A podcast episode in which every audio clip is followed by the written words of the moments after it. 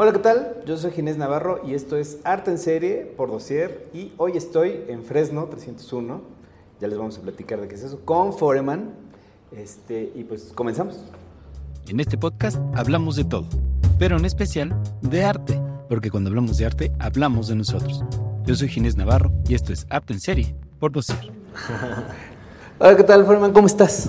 Bien, ¿y tú? Bien, bien. Oye, gracias por, por recibirnos aquí en tu estudio, en, en este estudio de estudios, este, que está padrísimo. ¿Cómo estás? Muy bien, ¿y tú? Gracias. Gracias primero que nada por la invitación, luego porque veniste, siempre eres bienvenido. Gracias, gracias. Y pues esta es tu casa y bueno, estamos en mi estudio, que es parte del proyecto Fresno 301, que es un proyecto de estudios de artistas. Eh, Está, bueno, las, pocas veces que he venido, me parece interesantísimo este lugar. ¿Cómo surgió? ¿Por qué? Eh, bueno, eh, en realidad la escuela tiene como un historial muy interesante en la escena cultural de la Ciudad de México. Eh, comenzó en los 70s, 80s como una preparatoria popular, eh, o sea, que fue hecha por alumnos que no entraban a la UNAM, ni al Poli, ni a estas como grandes instituciones. Y pues empezó así, ¿no? Como una prepa popular. Habían creo que tres en la Ciudad de México y esta es creo que ya la única que sobrevive, ¿no? Eh, en los noventas, eh, finales de los ochentas, principios de los noventas, eh, justo esta escuela tuvo como mucha presencia en la escena del rock mexicano. Eh, se organizaban como pequeños festivales de rock, eh, vinieron a tocar en, en este lugar pues, bandas como Café Tacuba, Molotov, La Maldita Vecindad, este, Cártel de Santa, Control Machete, creo que hasta los fabulosos Cadillacs, o sea, todavía Ah, no bueno. existía como el Vive Latino. Y era como- ya en este lugar se hacían como esos, esos toquines, ¿no? Eh, tuvo mucha presencia en la época de la escena del ska también, ¿no? En la Tremenda Corte, este, etcétera. Si tienen chance, pues igual pueden buscar ahí en YouTube como conciertos en la prepa popular y van a ver cómo se cerraba la avenida Flores Magón y se ponía un super escenario y de aquí hacia el circuito interior era en donde Era. se reunía la gente y escuchaba música, ¿no? Sí, porque antes de saber que estos estudios están en una prepa, o sea, en la prepa Ah, sí. popular, que además sigue funcionando como prepa. Sí, sigue funcionando como prepa. Eh, justo también el proyecto surgió pues, para apoyar la economía de la escuela, ¿no? Ah, bueno. Eh, ¿cómo, cómo empezó ya en sí el proyecto? Fue porque, bueno, eh, en los noventas, que fue el, el paro este en la UNAM, eh, pues como que, ah, bueno, la escuela tenía como un enlace con la UNAM, ¿no? Estaban como las prepas y los SHs del- de la UNAM y esta escuela estaba como afiliada, ¿no? Entonces, estudiabas aquí, tenías chance de ingresar a CU o, o alguna de las facultades, de las, no, no son facultades, este, Sí, de las de las de las CCHs. FES, ¿no? Sí, de, no, de las FES. de las FES. Entonces, eh, pues cuenta la leyenda que había hasta tres turnos aquí, ¿no? O sea, Ojo. matutino, vespertino, nocturno, Nocturno. y el inter, ¿no? Los inters. Wow. Entonces, pues la escuela estaba llena de alumnos, hacían como esas tocadas de rock. Cuando fue el paro este del finales de los noventas, la UNAM cortó el enlace de la prepa popular con ellos y la población estudiantil pues sí comenzó a, a bajar, ¿no? Se convirtió un poco como en escuela privada, Mm. pero pues, seguía siendo accesible, ¿no? Seguía siendo como popular. Entonces eh, se deshabitó eh, como que el, el piso superior, ¿no? Y en el año del 2015 eh, yo llegué con un amigo, coleccionista, mecenas, Carlos Correa, que él fue el que me apoyó a montar mi, mi estudio, ¿no? Aquí en, en- en la escuela. Sí, justo lo que te iba a preguntar, ¿cómo, cómo te enteras de que, que aquí se empiezan a hacer estudios? Pues, bueno, yo estoy en la UNAM y cuando terminé la licenciatura en artes visuales, con un grupo de compañeros, hicimos un colectivo que se llamaba Hamsters Pintura Emergente. También en ese momento la escena pictórica pues no, no era tan relevante, ¿no? Eh, ser pintor era como muy romántico. Claro. Porque lo que estaba de boga, en boga era pues, la instalación, el performance, el arte conceptual. Entonces hicimos ese colectivo y eh, pues nos dijeron que buscáramos un lugar en la colonia Condesa o en la Roma, que eran como los centros del arte en ese momento, ¿no? Fue hace 10 años. Entonces, pues en ese momento, recién egresados de la escuela, este, así bien chavitos todos, pues no teníamos como la capacidad financiera de pagar en, ese lugar. Nos, nos, venimos a la Santa María, que en ese momento pues, no estaba en boga como lo está ahorita, y encontramos un lugar justo aquí a una calle que eran los laboratorios de la escuela, ¿no? O sea, era tanta la, la demanda de la escuela. Ajá, que los laboratorios estaban en un edificio externo al, edificio, a este edificio, ¿no? Entonces, eh, pues, por azares del destino, llegamos a los laboratorios, ahí hicimos ese proyecto de hamsters en el 2014 y a finales de ese año eh, se disolvió ese proyecto y con este señor, con Carlos, pues eh, empezamos como a buscar otro espacio para hacer lo que en ese momento queríamos hacer y el dueño de la, de la prepa nos dijo, pues tengo un salón aquí arriba, si te late vas, ¿no? Y, pues, fueron. Y si fue, ¿no? Somos ahora esto. Entonces llegué aquí en enero del 2015 y pues sí, también durante esa época pues, mi interés siempre había sido como pues, conectar con más gente, ¿no? Tener un estudio en el que pudiéramos trabajar varias personas, y pudiéramos desarrollar como proyectos varios, etcétera. Y pues me tardé cuatro años en, en, arrancarlo, ¿no? Eh, fue hasta el 2019 que con el Taca Fernández eh, él, decidió montar también su estudio aquí y ya como que arrancó en forma el, proyecto, ¿no? Y además es como una especie de comunidad, ¿no? Sí, eh, pues justo en todo ese tiempo eh, toda esta idea que yo tenía de, trabajar como con más gente y demás, pues ya probé trabajar en colectivos, trabajar con amigos, etcétera. Entonces, eh, pues digamos que en ese sentido maduré un poco más la idea y cuando arrancamos este proyecto, pues fue más bien no, no vamos a ser un colectivo, sino vamos a ser una comunidad de artistas, ¿no? Eh, entonces, pues ya poco a poco fuimos también invitando artistas, hay, varios artistas que han pasado por aquí, tanto mexicanos como extranjeros, y así ha sido como evolucionó el proyecto a lo que es ahora, ¿no? Que además imagino que el trabajo de uno se nutre con el trabajo de otros y de repente se pasan tips, consejos y demás cosas, ¿no?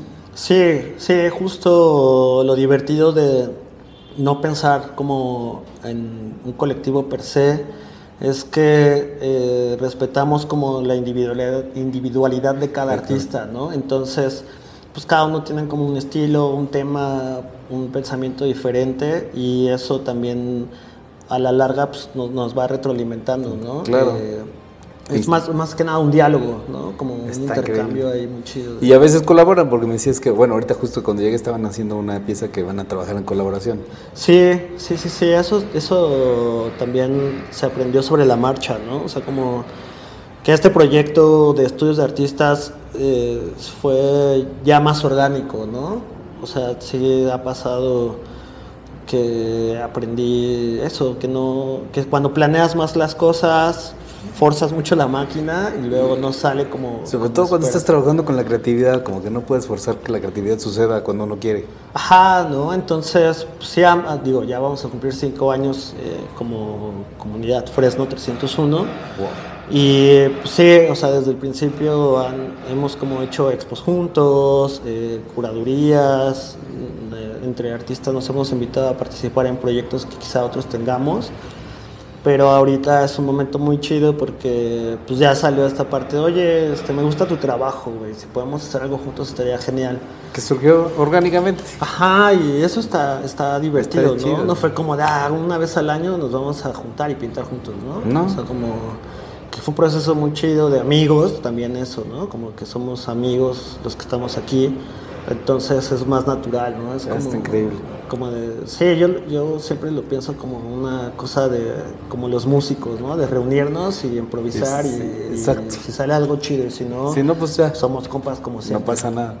Oye, cambiando un poquito de tema, pero poquito nada más. porque, este, tu, tu, tu trabajo, me gusta muchísimo tu trabajo. Gracias. Y cuando lo veo, no puedo- hay una cosa que me salta, ya sé que, que si lo digo, lo, lo sería, aplicaría a cualquier artista, pero es que tiene que ver la obra de Forman, el color. El color es una cosa que, que, que- te brinca, te salta y, esto siento que es tu sello, que no es cualquier color. Eh, pues no. no, son los neones. Eh, pues bueno, tiene que ver con. Pues yo creo que tiene que ver con mi carácter, ¿no? Eh, como muy explosivo, eh, como muy folclórico. eh, y mucho como de lo que hago, pues viene de esos incentivos infantiles, ¿no?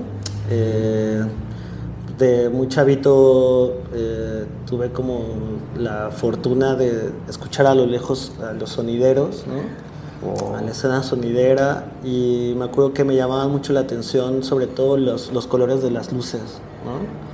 O sea, me acuerdo que yo veía esos amarillos, estas máquinas de iluminación que se hacen con, con Sí. motores de avión y pues eran unos colores de, ay cabrón, ¿no? O sea, como uno está acostumbrado a ver los tierras y eso, Sí. pero ver como esos rojos, esos rosas, esos amarillos, esos violetas, esos entre amarillo, verdoso, verdes. No, y en este país que, que lo fosforescente es como, no, no, es mucho, ¿no? Ajá. Es muy escandaloso, no, no seamos, Sí, somos ¿no? más recatados en el color. Sí, tiene que ver con eso, ¿no? Que a mí eso me llamó mucho la atención y de una u otra manera, pues te digo, mi carácter luego es así, ¿no? Como luego la gente dice, ah, es que te ríes muy estruendosamente, pero es como, pues es mi risa. ¿no? Es mi, es mi felicidad. Sí. Este, No, voy, a- entonces, pues, no voy a ahí- modular mi risa, pues no. Pues en algún momento sí lo pensé, ¿no? Como, como no te tan fuerte. Digo, hay momentos en los que no lo puedes hacer, pero, pues en general, pues sí, ¿no? Tiene que ver también con esta parte muy eh, del, del país que me gusta mucho, de, de- de que los colores están en las tradiciones, ¿no? En la vestimenta, este, en, en- en los juguetes. O sea, como que me gusta mucho esa, esa parte que, que justo tiene que ver, creo que con el carácter del mexicano, ¿no? Como amena, divertida. este, Y que el no te rías tan fuerte se convierte en no te vistas de esos colores y no pintes de esos colores, ¿no? Al contrario, sí. pues. Sí, pues, ha sido un proceso también muy, muy, muy, muy canijo, ¿no? De justo eh, en teoría del color es esta parte de tales colores tienen que ver con infancia, con exacerbar el carácter de tal manera, etcétera. No, yo no. Sí, sí, sí. Entonces, pues de una u otra manera, con el tiempo y procesando como ya todo, todo, todo lo que he hecho, pues realmente sí, es como mi carácter y es mi manera de expresarlo, ¿no? Y que más viene muy ligado, siento yo, a lo mejor me equivoco, este, al urbano, viene como, Sí. como a la par esta- estos colores que no los podría ver yo en Oaxaca o no los podría ver yo en Guadalajara, sino que tienen que ver con esta ciudad un poco.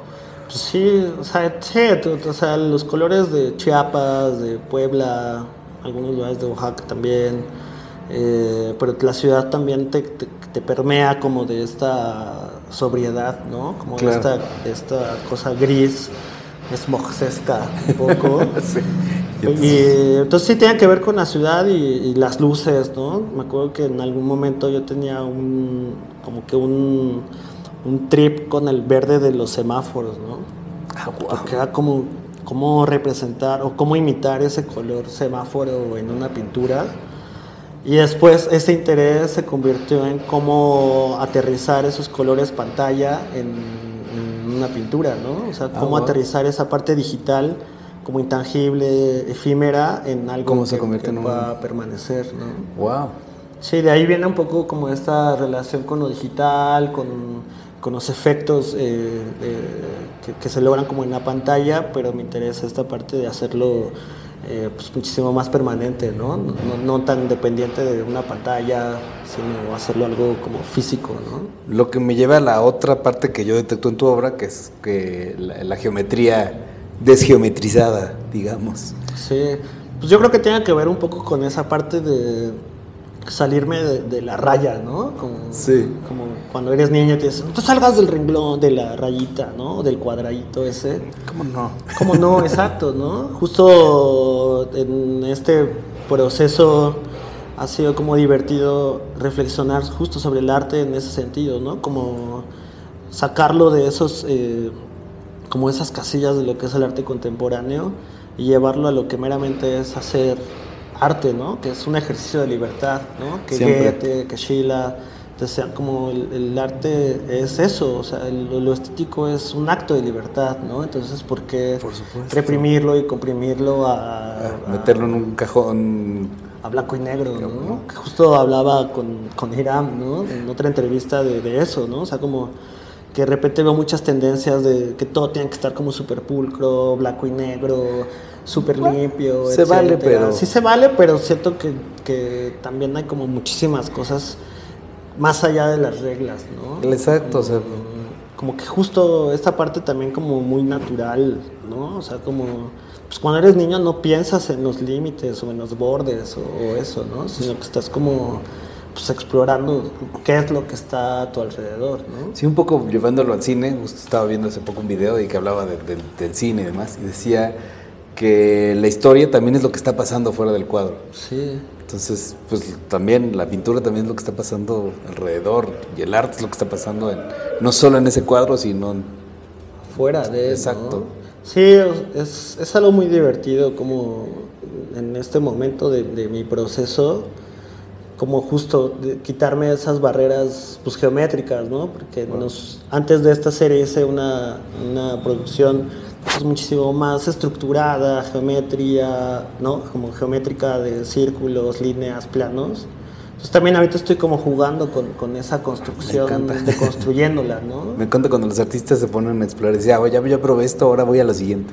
Sí, justo, es algo muy divertido, que también creo que muchas veces el sistema del arte, ya sea el mercado, la academia, etcétera, pues van como delimitando, ¿no? O sea, como ahora esta estética es la que tienes que seguir, ahora es este estilo el que tienes que hacer, ahora son es como esta onda que yo ni sabía de, los, de los pantones, ¿no? Ah, claro. Como de, ah, bueno, ahora el verde es el color del año. Del año. ¿what? ¿Y por qué? o sea, digo, regularmente me he visto de negro, ¿no? Exacto. pues, a mí el pantone ni por acá, ¿no? y menos para pintar, o sea. Pues no, no, no, no, la verdad es que, pues, te digo, tienen que ver con esa inquietud, eh, pues muy mía, ¿no? O sea, como que cuando empecé a explorar el color siempre sentía como una limitante porque sabes que a mí me gusta lo que brilla, ¿no? sí. Como, que esa cosa pues, la veas y digas, wow, ¿no? O sea, como, sí. como que me interesa mucho eh, esa parte, como lúdica, psicológica, ¿no? perceptiva, no sé. Hay una, hay una teoría que, que tenemos aquí en Arte en Serie. A veces nos las, nos desmienten, a veces nos la, nos, nos la confirman de que tú no te encuentres al arte, sino que el arte te encuentra. Si sí crees que el arte te encuentra, ¿cómo te encontró a ti? No sé.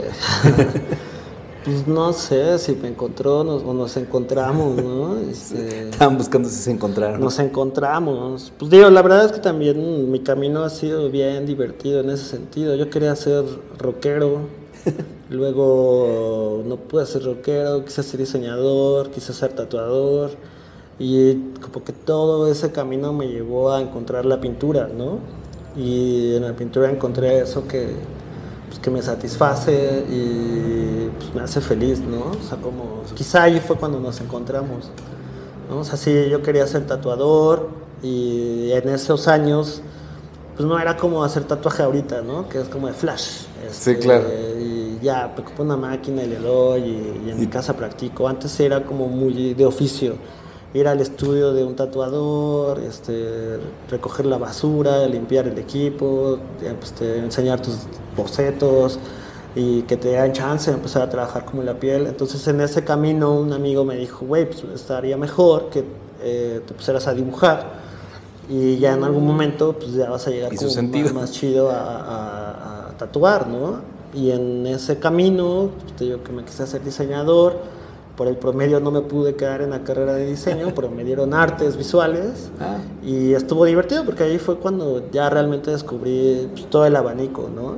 O sea, como que también en ese sentido siento que estuvo divertido no quedarme solo como en una línea estética o en un soporte, ¿no? Sino que ya pues probé tantito la gráfica, ya estoy haciendo como piezas de, en 3D, hice animación, este, pintura, mucho dibujo, hice también como teatro, entonces pues puedo como que ahorita... Todas han sido piezas. Sí, ¿no? Como que he ido armando mi propio rompecabezas, ¿no? Entonces, en ese sentido, creo que el arte me encontró, ¿no? Como, wow, está increíble. está divertido eso, ¿no? No, pienso que no está chido delimitarse, ¿no? Sino...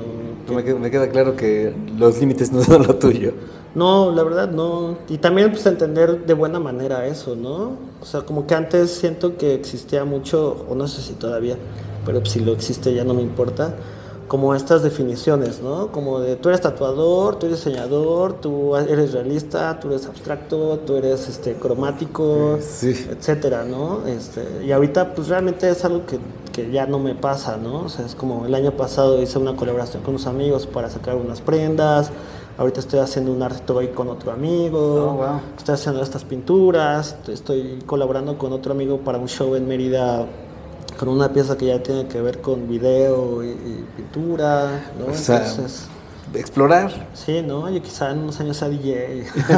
Está increíble, estaría increíble. Sí, ¿no? Entonces eso, eso es algo que, que, también que me gusta compartirlo con la gente, ¿no? Como de no te cierres a, a meramente decir yo hago esto, ¿no? Sino, mm, cabes en un cajón, pero cabes en otros más, ¿no? Sí, sí, la verdad es que eh, tuve la fortuna de que mis papás me dieran el chance de explorar lo que se me antojara. Obviamente sí, como con reglas y demás. Pero sí me dieron el chance de experimentar, ¿no? Entonces, eh, como que eso sí se los agradezco y me ha permitido eh, estar en este momento de poder decidir que quiero hacer una pieza de video, quiero hacer en unos años su animación, ¿no? O sea, sí tengo como en mente como ya llevar esto a, otra, otro, soporte. Exacto. Estaría increíble. Esto verlo animado estaría, bueno, increíble. Estaría bárbaro, ¿no? Sí. Sería un buen trip. sí, lo, yo me lo imagino y digo, wow. sí. Pero pues también lo, el problema pues, son los tiempos, ¿no? También. Este, pero pues lo, lo, vamos a hacer seguro. Siempre, siempre se encuentra la manera. Sí, la verdad es que también, por ejemplo, estar aquí y poder como compartir con todos estos amigos, pues está bien chido, ¿no? Ahorita, eh, pues ya en, Fresno, como que regresando un poco, pues ya hay una apertura eh, a otras disciplinas, ¿no? Está It's Alive, que hace murales, está Leonardo Garza, que es de Monterrey, que hace diseño mobiliario, está Mitote que está haciendo los art toys e ilustración, sí, que viene más como el graffiti, tiene unas ondas ahí como multimedia también muy chidas, Betfrey que trabaja con IA, este, etcétera, ¿no? Entonces todo ese tipo de cosas a mí también me, Te alimentan. ¿no? Entonces también como que en ese momento de, de como evolucionar este proyecto, pues también pensé ya hice un colectivo de pintura, ya formé parte como de un grupo que, corresponde a un gremio, ¿no? Claro.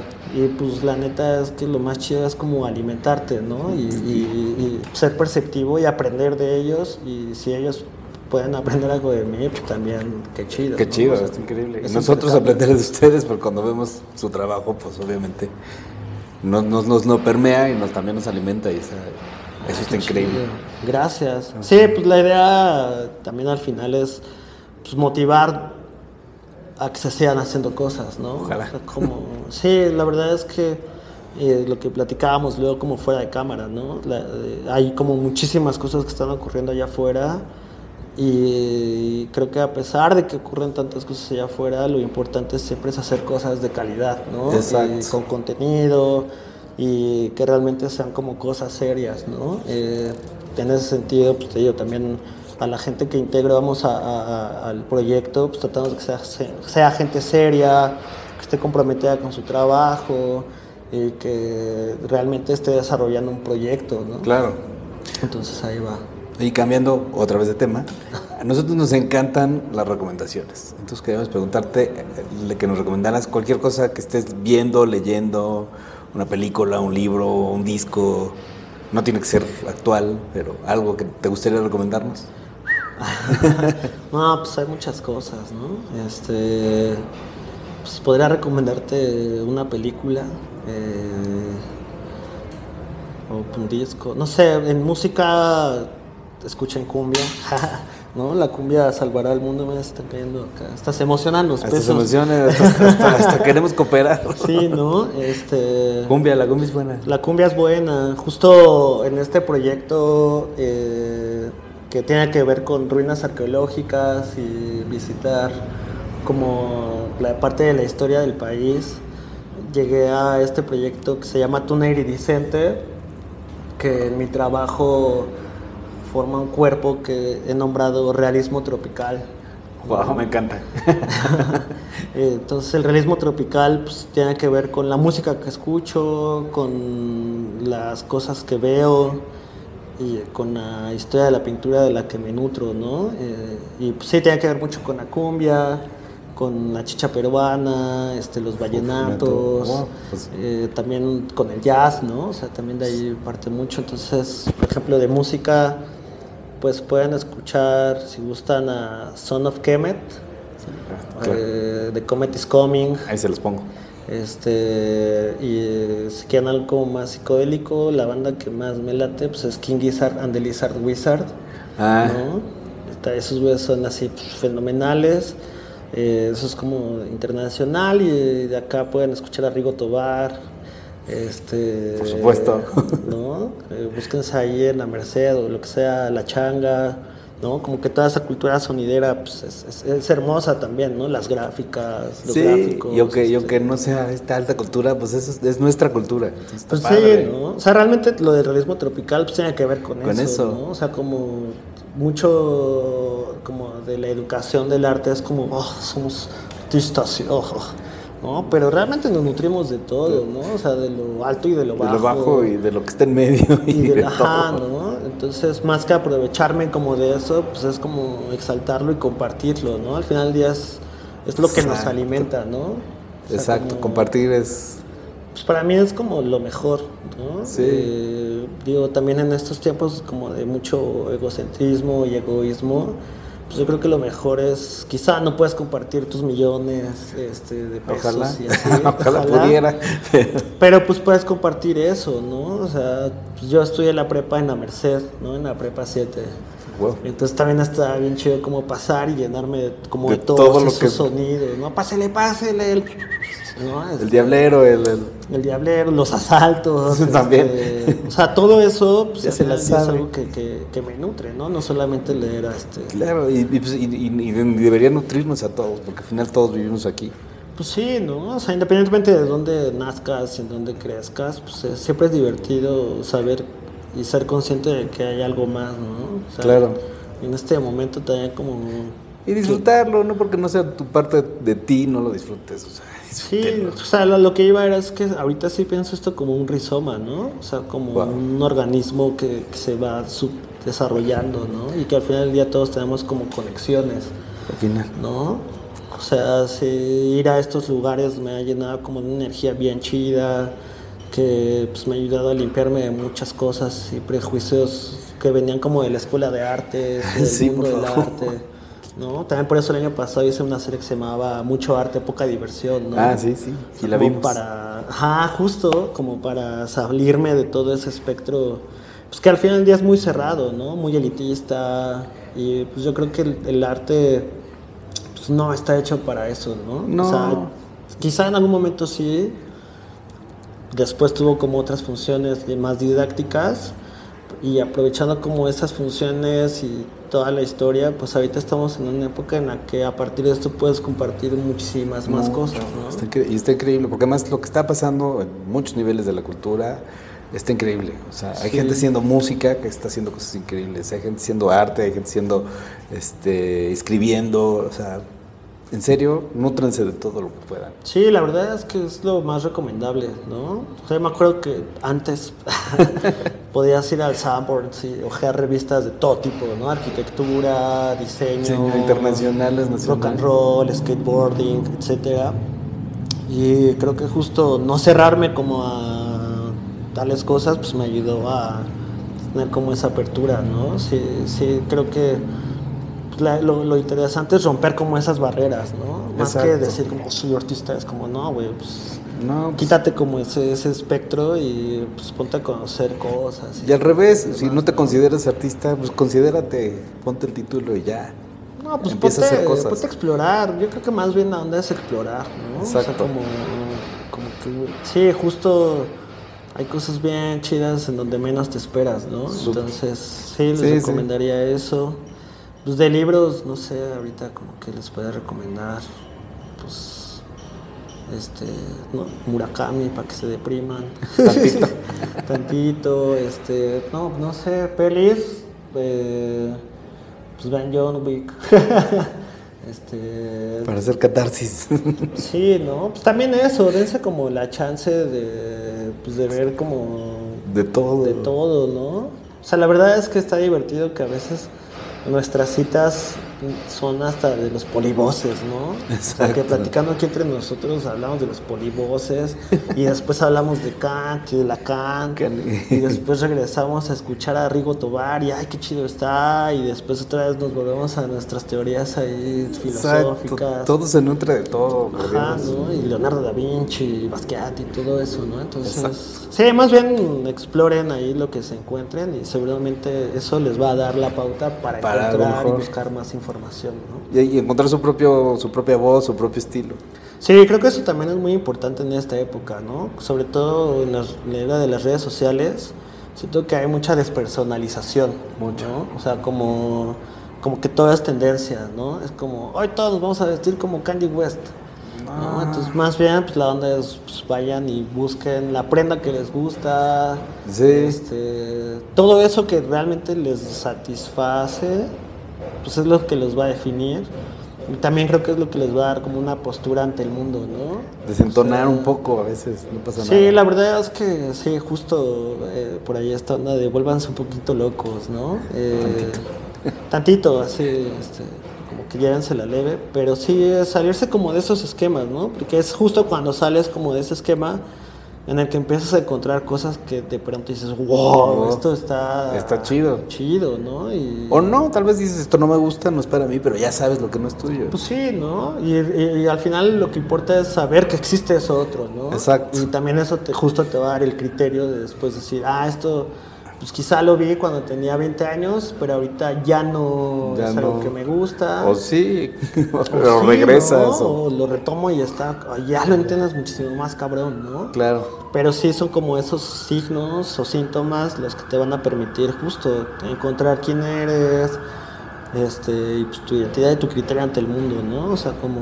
que sí siento que luego nos permeamos mucho de, de- de lo que sucede, ¿no? En, en internet y todo eso.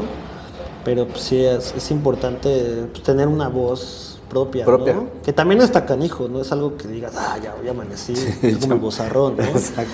Amanecí, me sentí Dalí, pues no. Sí, no, no, no, pero es, es, es como una construcción, ¿no? Claro, o sea, en siempre. ese sentido. Lo más Como constante. esta parte que decías de lo urbano en mi trabajo, pues, tiene que ver metafóricamente con esas construcciones y deconstrucciones, ¿no? Cuando hacía cosas como a partir del graffiti, retrataba como esos edificios viejos, pues lo que me latía eran como las pátinas, ¿no? Como los rastros que habían. Sí, sí, sí. Y pues justo es eso, ¿no? Al final nosotros como individuos nos conformamos de estratos, ¿no? Tanto sociales, políticos, familiares, culturales, de amistades, ¿no? O sea, como que somos una construcción realmente, ¿no? Y eso al final del día, nuestras cicatrices de batalla también son como... Ahí están, son parte de eso que nosotros. Nos van a decir, ah, este güey hizo esto, ¿no? Y está chido como llegar a ese punto de tu vida y decir, como, mira, esto me pasó en una aventura chida, ¿no? Este, etcétera, ¿no? O sea, como que Pues sí. ahí va. Pues yo voy a seguir platicando con acá con Foreman, este, pero aquí ya se nos acabó el tiempo, entonces si quieren seguir, pues sigan a, a Foreman. ¿Dónde te podemos seguir? Eh, el chiste es síganme en TikTok. Ah, no, no es cierto, no tengo TikTok porque me da miedo este, enviciarme. Es un monstruo. Pero subo cositas ahí en, en el Instagram, ¿no? En foreman-one. Pues los pongo. Ahí, ahí, este, es en donde realmente estoy como subiendo mi proceso, este, algunas piezas, eh, Sí, a veces comparto cosas de mi vida, etcétera, ¿no? Síganlo ahí, y está bien interesante, van a, van a encontrar cosas bien divertidas. Sí, también pueden seguir el proyecto justo, en Fresno 301, así en Instagram. En Instagram. Y ahí también pues, se sube como las actividades que cada uno tiene, ¿no? Eh, Claro. Entonces, para que también estén al tanto y si gustan acompañarnos a alguna expo o así, pues ahí están cordialmente invitados. Créanme, se van a encontrar con cosas bien, bien, bien interesantes. Gracias.